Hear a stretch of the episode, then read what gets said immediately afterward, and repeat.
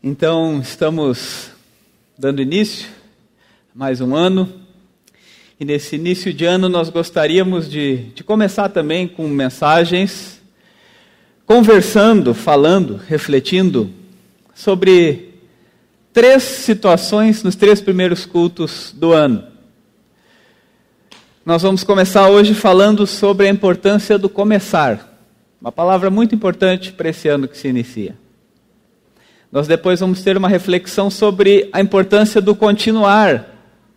Porque tão importante quanto começar é a gente aprender que precisa continuar. E na outra semana nós vamos ter uma reflexão sobre a importância do parar. Uma coisa que, que eu tenho percebido e que conversando com algumas pessoas, ouvindo algumas pessoas, sabendo de algumas pessoas, é que uma grande parte das pessoas tem falado que começa o ano cansada. Começa o ano já dizendo: Eu estou cansado. E o ano nem começou. Começa o ano dizendo: Eu estou desanimado. E olha que nem deu tempo de desanimar ainda. Ou já deu. Mas as pessoas trazem reflexões e talvez você chegue aqui e você se sente um pouco. Parece que a gente foi meio entrou meio atirado assim nesse ano, assim jogado para dentro desse ano, com tanta notícia difícil, com tanta coisa difícil de administrar. E tem mais um agravante para esse ano. Esses tempos eu ouvia um podcast, alguém falava o seguinte no podcast, dizendo: se nós não começarmos a ser intencionais no ano que entra, nós vamos ter um ano muito difícil, para não dizer um ano trágico. Porque vai ser um ano de distrações até outubro, vocês vão ficar brigando por política. Até outubro, a gente vai gastar horas e horas e horas escrevendo e lendo que outros escrevem sobre político A, sobre político B, fulano que ataca A, fulano que ataca B. Pode ser que a gente se distraia e perca muito tempo da vida até outubro. E aí, quando passar as eleições, vai começar outra discussão que é sobre o que ganhou.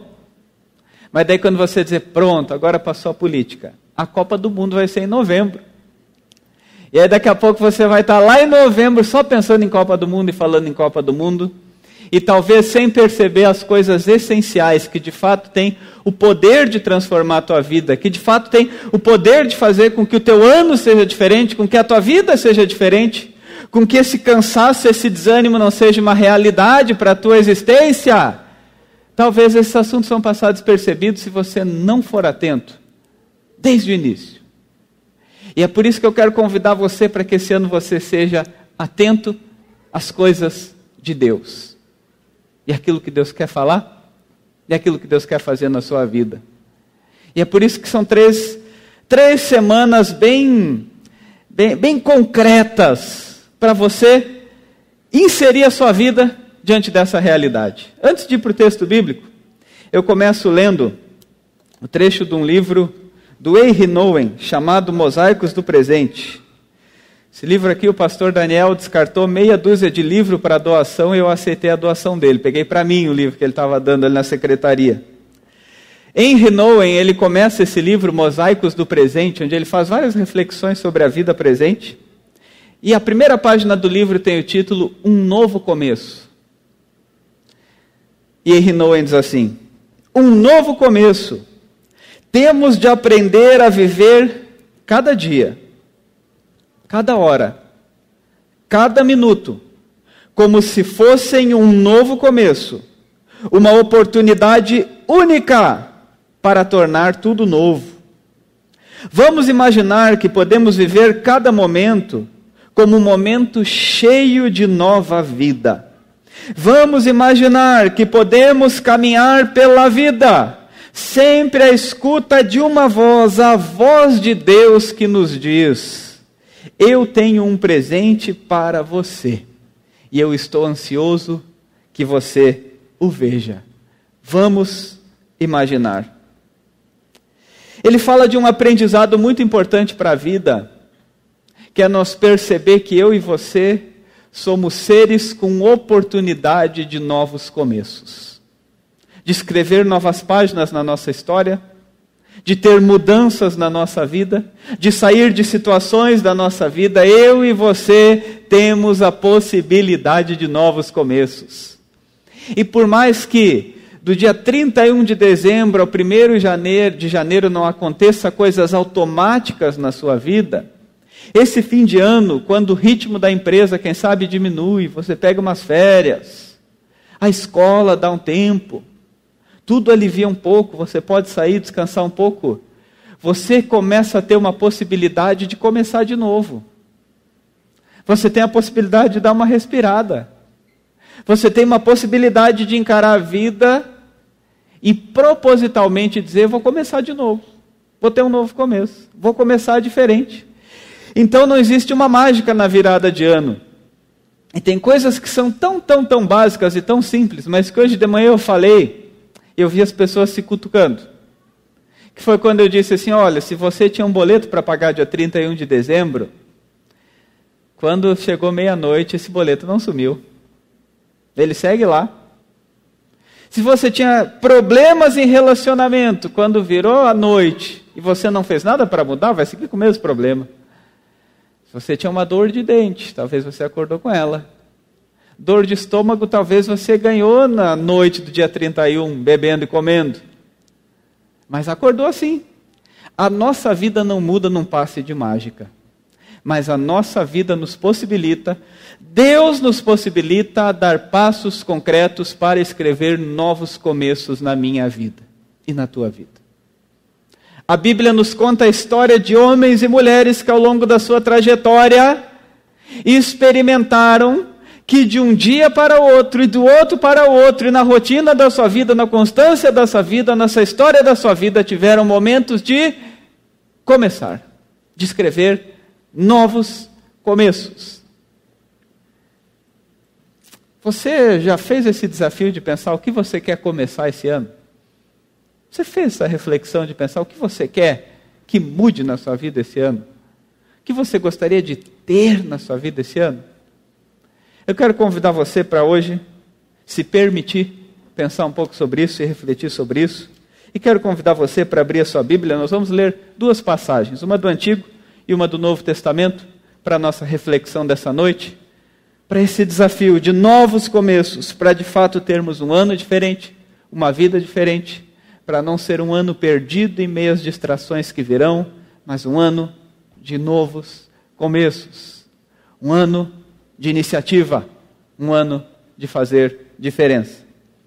Êxodo capítulo 14, versículo 10 até o 15. É o primeiro texto que eu gostaria de ler. Êxodo, capítulo 14, versículo 10 até o 15. A travessia do mar. Ao aproximar-se o Faraó, os israelitas olharam e avistaram os egípcios que marchavam na direção deles. E aterrorizados clamaram ao Senhor. Disseram a Moisés: foi por falta de túmulos no Egito que você nos trouxe para morrermos no deserto? O que você fez conosco tirando-nos de lá?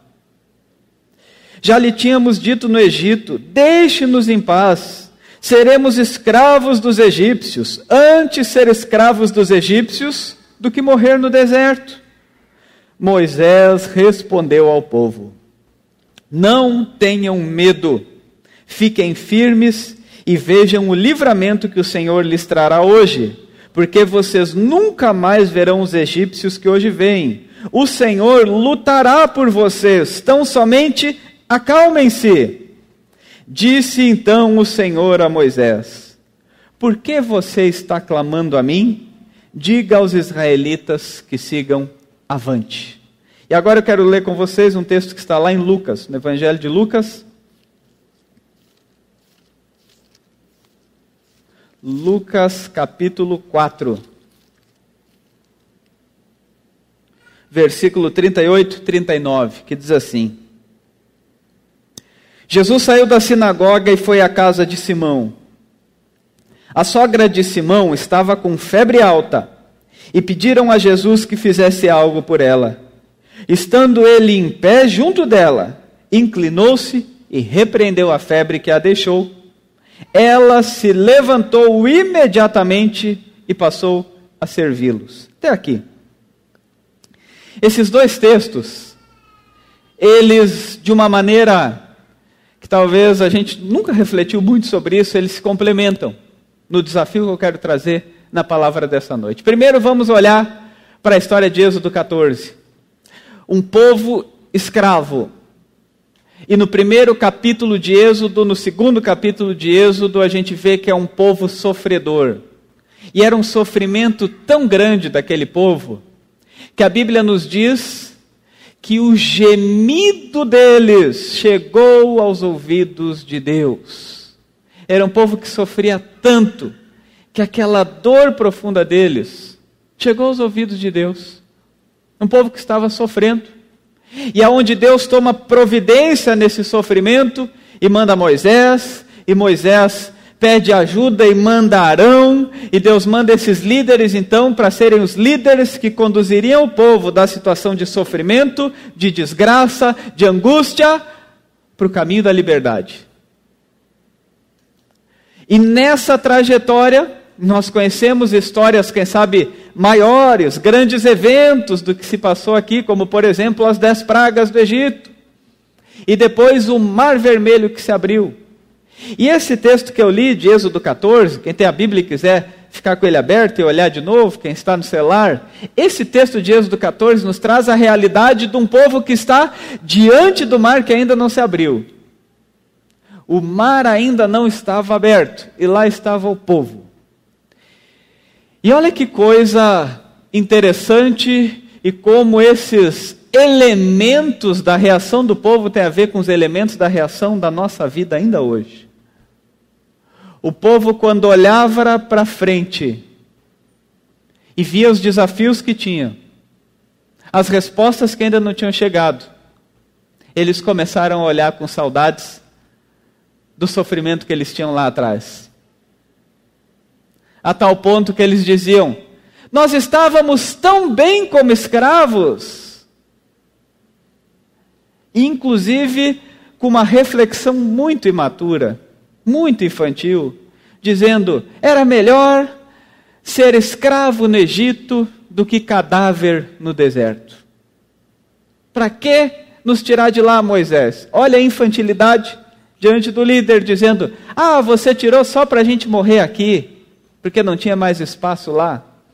Um povo extremamente infantil, um povo extremamente imaturo, um povo extremamente confuso e bagunçado diante das possibilidades de liberdade e de nova vida que Deus queria oferecer para eles.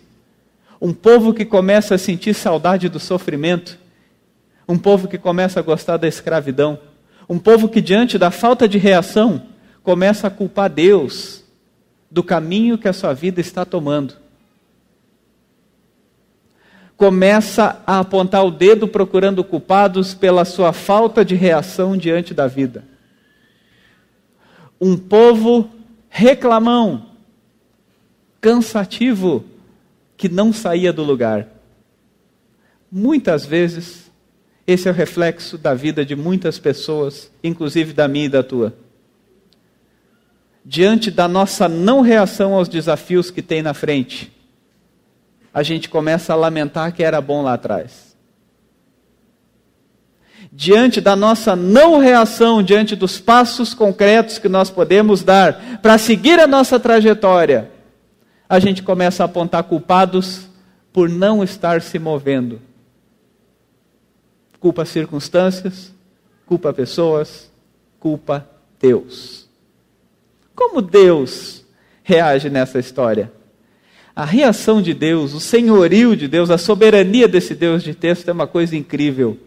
E é a mesma reação, soberania e grandeza de Deus para mim e para a tua vida. O Deus que já tinha movido tudo para libertar aquele povo, quando vê esse povo confuso, bagunçado, sem ideia do que de fato era o viver e do que de fato o que era esse se mover, o que de fato era esse caminho que eles deveriam trilhar no meio dessa bagunça. O povo que estava ali vê um líder paciente orando por eles, dizendo: Não tenha medo, vamos seguir. E eles reclamando. E quando Moisés vai ajeitar as coisas com Deus, Deus olha para Moisés e diz assim: Moisés, por que você ainda está clamando a mim? Diga ao povo que siga avante. Na linguagem antiga, na Bíblia Revista e Atualizada, a tradução é a seguinte: Por que vocês ainda estão clamando a mim? Diga ao povo que marche. Diante daquele povo confuso, bagunçado, reclamão, tinha um Deus dizendo: para com isso de achar que o assunto ainda é comigo, é com vocês, se mexam. Para de achar que eu ainda tenho que fazer mais coisas para vocês, já está feito. Andem, marchem, sigam. Deus desafia aquele povo para um novo início. Deus desafia aquele povo para um novo começo. E Deus coloca aquele povo diante da realidade de que o que falta para a vida deles e as bênçãos que Deus tem para a vida daquele povo não é mais culpa de Moisés, não era mais culpa das circunstâncias, não era culpa de Deus, não era porque não estava na hora de acontecer, é porque eles não se moviam. E Deus diz: marcha. Ué, estão pedindo ainda? Já fiz, vai. E no momento que eles mexem o pé, o mar se abre e o milagre acontece. Ah, aí a gente tem um povo contente, grato. Nada, o povo segue reclamando até o último suspiro. É o ser humano. Mas é um povo que viu os milagres de Deus, é um povo que experimentou a libertação que Deus ofereceu, é um povo que saiu daquela atitude de escravidão quando entendeu que Deus já está fazendo pela minha vida, eu tenho que seguir avante. Eu tenho que marchar. Eu tenho que mexer esse meu pé. Eu tenho que me mover. E a primeira coisa sobre novos começos é de dizer para você que nós já temos um ano onde Deus não te abandona e nem vai te abandonar. E todos nós aqui reunidos, que temos a capacidade de ouvir o que nós estamos ouvindo, estamos na mesma realidade. O que nós temos pedido, Deus vai fazer com o seu sim, com o seu não, que o seu espera, mas vai fazer. E vai ser o melhor para nós. Só que está na hora da gente parar de sempre esperar um fator novo, um milagre novo, um sobrenatural novo para dizer agora é a hora. E está na hora da gente começar a dizer: eu vou fazer alguma coisa. Eu vou me mexer. Eu vou consertar. Eu vou conversar. Eu vou agir. Eu vou me inscrever. Eu vou me oferecer. Eu vou servir. Eu vou fazer alguma coisa. Meus queridos, não fiquem parados diante do mar, lamentando e olhando para trás e procurando culpados. Siga avante. Dê passos nessa tua história. Dê passos na tua jornada. Saia desse enredo dramático, melancólico e trágico que às vezes é a nossa vida quando a gente fica sempre esperando um fator novo, um milagre novo, um acontecimento novo para dizer: agora eu vou começar. E vá e faça. E aí a Bíblia nos presenteia com a segunda história. A cura da sogra de Pedro. Eu acho incrível que essa história é contada em três evangelhos. Nós temos quatro evangelhos que vão nos falar da trajetória da vida de Jesus. E alguns textos aparecem em um, aparecem em dois. Falavam, comunicavam com públicos diferentes na sua época. Mas três evangelhos fizeram questão de contar a cura da sogra de Pedro. Nós não sabemos nem o nome dela. Ela era a sogra de Pedro. Fim. Não temos mais informações além disso. E em nenhum dos relatos tem mais de dois versículos, três frases, talvez duas, três frases falando sobre ela. Mas é o suficiente para a gente entender a grandeza dessa história, a grandeza desse agir, a grandeza desse mover, o quanto essa mulher era uma mulher de iniciativa, uma mulher disposta a começar, uma mulher saudável no seu relacionamento com Deus. Porque a história começa em todos os evangelhos no contando de uma mulher que está enferma, com uma febre. E de forma muito rápida a Bíblia conta essa história. Pode olhar na sua Bíblia ali, vai ter a, a referência dos outros evangelhos, você vai ver que nenhum passa de dois, três versículos. É rápida essa história quase passa despercebida. Talvez o que chama mais atenção é quando a gente vai olhar o título, o poder de Jesus sobre demônios e doenças. Esse é o título de todo o contexto. Mas aqui essa história é rápida, ela passa rápida na nossa Bíblia, mas ela tem uma lição sensacional. Uma mulher com febre, Jesus a toma pela mão e ela é curada da febre. Não tem mais, é isso. Só que a reação dela também não tem muito mais. Só que o que tem, ah, o que tem, se começar a aparecer na minha e na tua vida, não precisa mais também. Depois diz assim: no momento que a febre a deixou, ela se levantou e começou a servi-los. Eu acho lindo e sensacional esse texto, porque diz: no momento que essa mulher experimentou o poder de Jesus, ela começou a fazer alguma coisa. No momento que ela foi curada por Jesus, ela começou a fazer alguma coisa. No momento que ela teve um encontro com Jesus, ela começou a servir. E aí entra a minha reflexão para a gente pensar sobre começos na nossa vida, que eu digo, como nós temos iniciativa, mas para coisas erradas. Como a gente é rápido em tomar iniciativa para entrar em briga na internet. Como a gente tem iniciativa para ficar magoado, amargurado.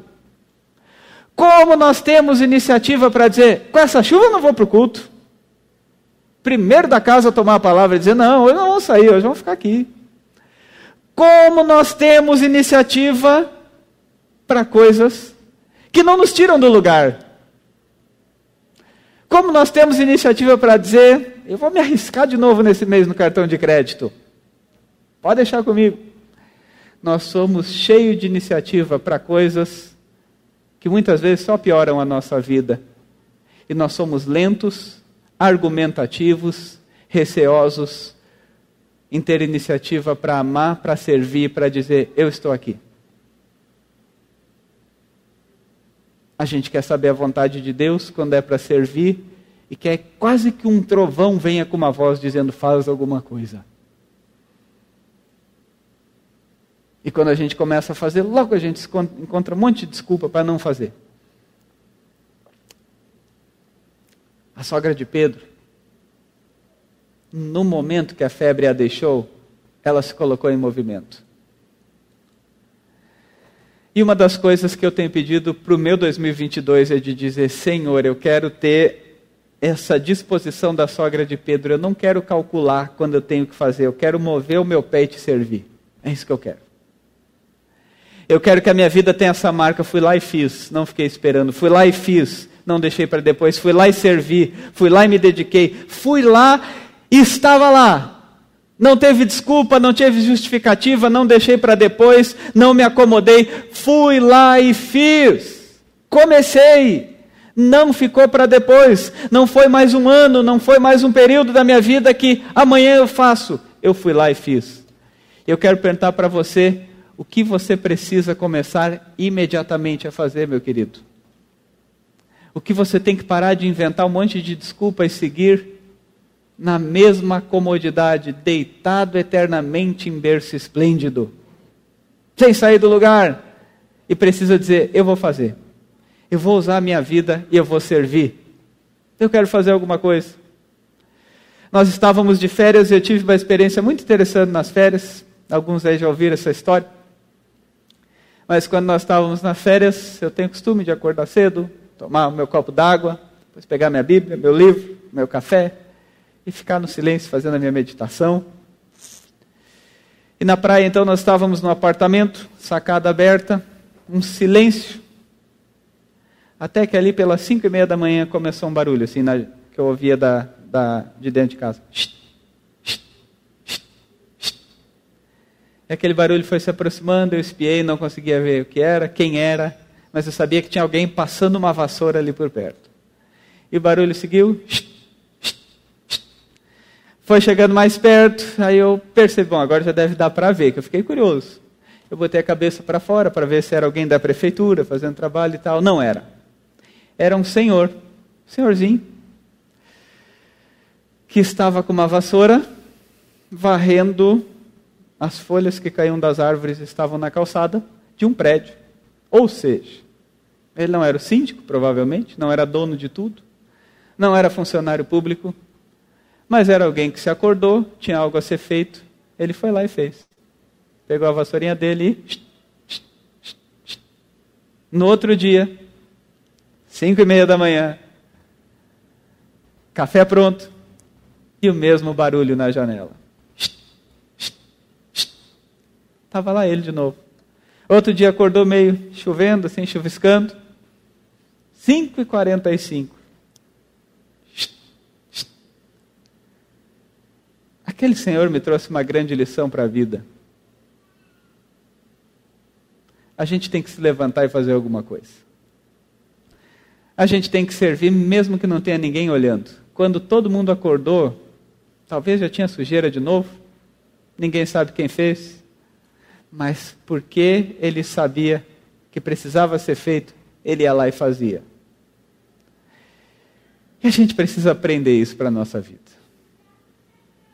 Privilégio de viver e servir, de se levantar e fazer alguma coisa, independente do que os outros veem, independente do aplauso, independente do reconhecimento. É a maneira que nós devemos viver. Uma segunda história que eu conto para vocês, uma história mais trágica. No final do ano faleceu um líder lá da minha igreja de origem, lá em Canguçu, o Zico. Zico era conhecido na cidade, dono do maior posto na cidade, que não é muito difícil também ser o dono do maior posto em Canguçu, mas era ele o dono do maior posto da cidade, conhecido em toda a cidade. E era muito conhecido porque ele tocava gaita, tocava sanfona, e ele ia nos corredores do hospital, um grupo da Oase, tocar hinos para os pacientes, fazer isso de tempos em tempos. Era muito conhecido porque ele ajudava as pessoas. Inclusive, a morte dele foi trágica. Ele estava na BR, na BR tinha uma moça que caiu numa moto, e ele desceu, ligou o pisca-alerta da caminhonete dele e foi ajudar a remover a moto. E quando ele fez isso, um caminhão veio e não conseguiu parar, e ele morreu num trágico acidente atropelado. Uma tragédia que parou a cidade, todo mundo ficou muito triste, porque todo mundo conhecia o Zico. Não porque ele tinha o posto, mas porque a característica da vida dele é que ele sempre estava fazendo alguma coisa por alguém. A esposa dele escreveu um texto se despedindo dele. E eu achei muito interessante as palavras que ela colocou, que ela disse assim: Quando ele estava em casa, a gente ouvia o barulho da porta que ele chegou e ele chegava cantando, já chegava fazendo alguma coisa, já ia para a cozinha, já trazia alegria, daqui a pouco já vinha com um cafezinho, daqui a pouco você já via o barulho, era ele inventando alguma coisa em casa. Mas quando a porta batia, que ele estava saindo, eu sabia, lá vai o Zico ajudar alguém que ele vai encontrar na rua. Eu fiquei pensando muito sobre essa palavra de quando a porta batia e ele saía. Quando a porta batia, ele saía de casa, lá vai ele para mais um dia em que ele está atento a quem precisa, ele está atento a servir as pessoas, ele está atento para que num pequeno sinal o amor de Deus possa ser experimentado por alguém através da vida dele. E tudo isso sabe por quê? Porque assim como a sogra de Pedro, ele ia lá e servia e fazia. Ele não construiu grandes prédios na cidade, não teve uma grande empresa, não foi um grande nome nessas coisas grandiosas. Mas ele teve uma vida grandiosa nos pequenos feitos que ele fazia, estar atento e servir as pessoas que ele encontrava. Uma cidade de luto, idosos no hospital, crianças, adultos, pessoas de luto, entristecidas, porque tiveram o privilégio de encontrar alguém que, quando a porta de casa batia, todo mundo já sabia, lá vai ele, com um olhar atento para ver se pode fazer alguma coisa por alguém. Quando eu ouvi essa história, quando eu refleti sobre esses dois exemplos, uma coisa que eu coloquei como propósito para esse ano é: Senhor, não é para ninguém ver, mas é no meu relacionamento contigo, Senhor. Eu quero me tornar uma pessoa que, quando a porta bate, Alguém pensa, lá vai alguém atento para servir e para amar. E nesse primeiro culto de 2022 eu quero desafiar você a permitir que essa palavra entre na tua vida, faça você ter uma profunda reflexão de como tem sido a tua vida, de como você tem se disposto a servir alguém, de como a tua vida tem marcas de que você não está construindo o reino do teu umbigo, mas o reino de servir e amar, como Deus te convida a fazer. Faça alguma coisa. E faça em janeiro. Faça alguma coisa, faça essa semana. Coloque uma coisa pequena, mas uma coisa que você vai dizer: eu não vou chegar no próximo domingo no culto sem dizer eu me movi, eu fiz, eu tive iniciativa. E que no relacionamento com Deus você vai saber, e que nas tuas, na maneira que você movimenta a sua vida, você vai saber que a sua vida foi usada para dizer: Deus, se não for para te adorar, como nós cantamos, para que eu nasci? Se não foi para te servir, Senhor? Por que, que eu estou aqui? A vida encontra sentido, a vida encontra grandeza, a vida é diferente. Quando a tua vida é uma vida de iniciativas. Pare de ser alguém que visualiza e seja alguém que concretiza. Pare de ser alguém que ainda está orando para dizer: Senhor, o que quer de mim? E siga orando dizendo: Senhor, eu estou te servindo. Senhor, que cada vez que o barulho da porta da minha casa bate, tenha um servo teu atento a amar e servir as pessoas que encontrar. E cada vez que essa porta bate de volta, que lá dentro da sua casa você seja alguém atento. Você seja alguém com iniciativa. Quem sabe a iniciativa é você ser aquele que vai ter a palavra para restaurar um relacionamento, para tomar iniciativa para pedir perdão, para tomar iniciativa para dizer um eu te amo, para tomar iniciativa para servir em alguma coisa, servir uma pessoa, oferecer alguma coisa, presentear alguém. Quem sabe você vai precisar da iniciativa de dizer esse ano na tua vida na igreja, de dizer, eu coloco meu nome na disposição, à disposição, para servir na recepção. Nosso grupo da recepção o Wilson está aí, o Wilson às vezes falava sozinho no grupo. 30 pessoas, 40 pessoas visualizando e nenhuma resposta. Será mesmo que nós não podemos dizer, eu dedico 30 minutos da minha semana, do meu mês, do meu trimestre, para dar boa noite na porta da igreja? A gente pode fazer diferente. A gente pode dizer, esse ano eu quero servir. Esse ano eu quero fazer alguma coisa. No relacionamento com Deus quem sabe você ainda está dizendo, uma hora eu vou começar a ler a Bíblia. Comece! Segunda-feira é uma ótima oportunidade para começar. Comece! Uma hora eu vou servir um ministério da igreja.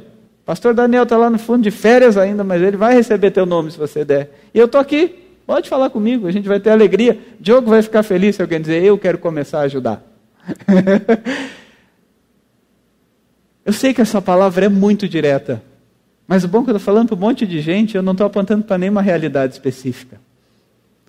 Mas sim, eu quero que você entenda que essa mensagem é diretamente para você. Que Deus nos abençoe para que esse ano a gente diga: eu tomei iniciativa para servir, para amar, para ter uma vida diferente. Que histórias como a de sogra de Pedro nos inspirem a dizer: poucas frases, pouco a gente sabe, mas já sabe o suficiente. É alguém que está fazendo alguma coisa. E ao fazer alguma coisa que a gente experimente, essa bênção de um Deus que diz: siga avante. E quando o seu pé se move, o mar se abre. Milagres acontecem. A tua história é transformada. A tua situação de escravo se transforma na situação de alguém livre que experimentou o poder de Deus na sua vida. Quero convidar você a ficar de pé. E nessa noite eu quero te desafiar, quero te fazer esse convite para você ter uma profunda reflexão de pensar o que na minha vida eu tenho que dizer é imediatamente que eu preciso fazer. É para já. Eu quero que você pense sobre isso. E antes ainda de fazer a oração final, na introdução da minha oração, eu quero orar para Deus abençoar para que você de fato comece. Para que você tenha força suficiente. E esse Deus que nós falamos já no início do culto, Deus no qual nós nos movemos, que Ele mova a nossa vida. Seja isso para servir na igreja, seja isso para ter uma palavra dentro da tua casa, seja isso para mudar a tua atitude. Mas Deus nos convida a começar o ano se mexendo, começar o ano movendo, começar o ano com iniciativa. Vamos orar. Senhor nosso Deus e nosso Pai, nós somos atentos ao que o Senhor fala. Quando o Senhor diz para o povo que estava completamente embaraçado, sem conseguir sair do lugar. O Senhor olha para aquele povo e diz: marchem, deem um passo, saiam do lugar, se movam. Da mesma maneira, o Senhor diz para nós, diante dos diferentes embaraços da nossa vida, se mova. Pai querido, eu quero orar por cada pessoa aqui que agora trouxe à memória situações que o Senhor aponta para elas, dizendo: Eu vou fazer alguma coisa. E que essa iniciativa não acabe depois do Amém, mas que ela se concretize depois do Amém, Senhor.